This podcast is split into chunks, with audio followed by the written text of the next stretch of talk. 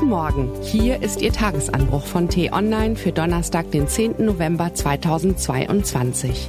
Was heute wichtig ist. Die nächste Gefahr aus Amerika. Die Trumpisten wollen sich wieder an die Macht zetern. Gelassenheit ist die richtige Antwort. Geschrieben von T-Online-Chefredakteur Florian Harms und am Mikrofon ist Ivi Strüving. Wovon man nicht sprechen kann, darüber muss man schweigen. Ein Jahrhundert ist es her, dass der Philosoph Ludwig Wittgenstein uns diese einfache, aber profunde Weisung mit auf den Weg gegeben hat.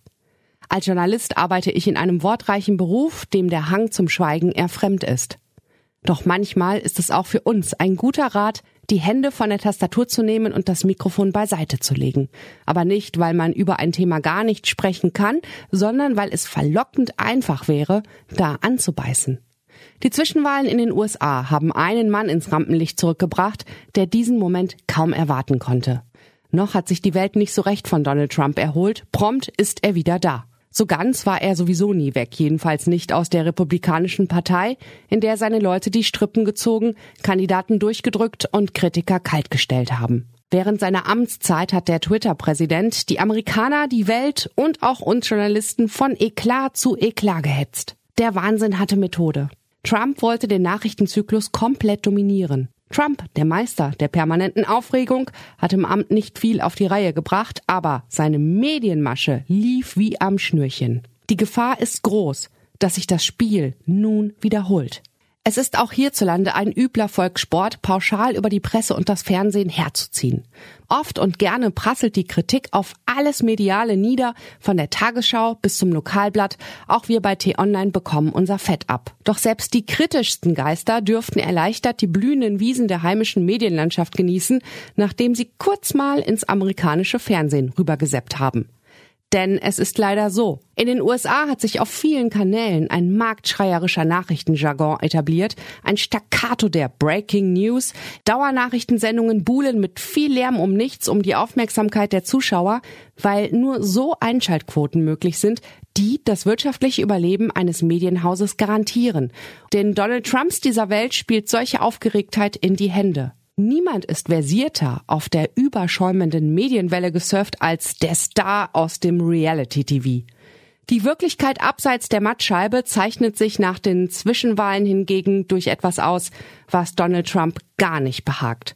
Komplexität. Die Kandidaten, die er auswählt und unterstützt hat, haben deutlich schlechter als erwartet abgeschnitten. Während der Ex-Bewohner des Weißen Hauses sich auf dem sicheren Weg zum Wiedereinzug wähnte, ist ihm in der eigenen Partei ein ehemaliger Zögling zum Konkurrenten herangewachsen, der einen fulminanten Wahlsieg eingefahren hat. Floridas Gouverneur Ron DeSantis kann jetzt vor Kraft kaum laufen und dürfte Trump bald den Platz an der Spitze streitig machen. Das Ende der Ära Trump ist damit aber noch lange nicht eingeläutet.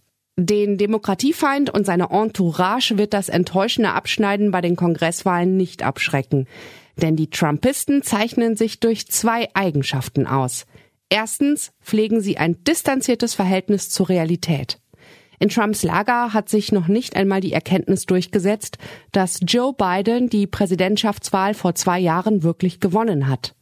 Ein mittelmäßiges Ergebnis bei den Zwischenwahlen ist in diesem Club erst recht kein Fakt.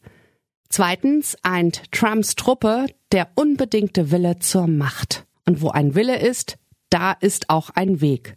Es mag wohl sein, dass die Kandidaten des Zampanos bei den Wählern nicht gut ankamen. Zu extrem, manchmal auch zu irre sind sie aufgetreten. Aber bei den engagierten Mitgliedern der Republikanischen Partei sind die Trump-Leute überaus beliebt. An der Basis geben vielerorts die Extremisten den Ton an.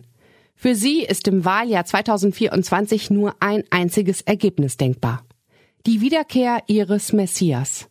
Alles andere kann nur Wahlfälschung sein. Das endgültige Ergebnis der Zwischenwahlen wird noch immer ausgezählt. Eines ist aber jetzt schon klar. In der amerikanischen Politik wird es wieder lauter. Für uns Journalisten auf beiden Seiten des Atlantiks heißt das, aufpassen, dass wir nicht in die von Trumps gestellte Falle tappen. Es gibt genug über ihn zu berichten und einzuordnen, doch nicht jeder seiner Winkelzüge verdient begleitendes Tamtam. Trump hat die Hebel der Macht nicht in der Hand, also dürfen wir die Aufmerksamkeit auf das notwendige Maß zurückfahren und gelegentlich auch mal schweigen. Ach so, Hatte ich eigentlich erwähnt, dass Trump für kommenden Dienstag ein wichtiges, aufregendes Statement angekündigt hat? Nein? Na sowas. Ich schlage vor, wir warten erstmal ab. Was heute wichtig ist. Gesundheitsminister Karl Lauterbach will Marihuana legalisieren. Viele Polizisten halten das für eine Schnapsidee. Das Bundeskriminalamt berichtet heute, wie und warum die Rauschgiftkriminalität zunimmt. Anschließend will die Drogenbeauftragte der Bundesregierung erklären, wie Hilfsangebote künftig die Strafverfolgung ersetzen sollen. Haben Sie auch den Eindruck, dass Sie nach Ihrer Corona-Infektion noch nicht wieder hundertprozentig fit sind?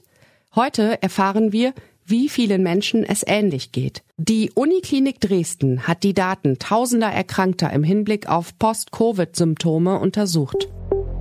Und in Hamburg versuchen sich Weltrekordhalter an neuen Bestleistungen.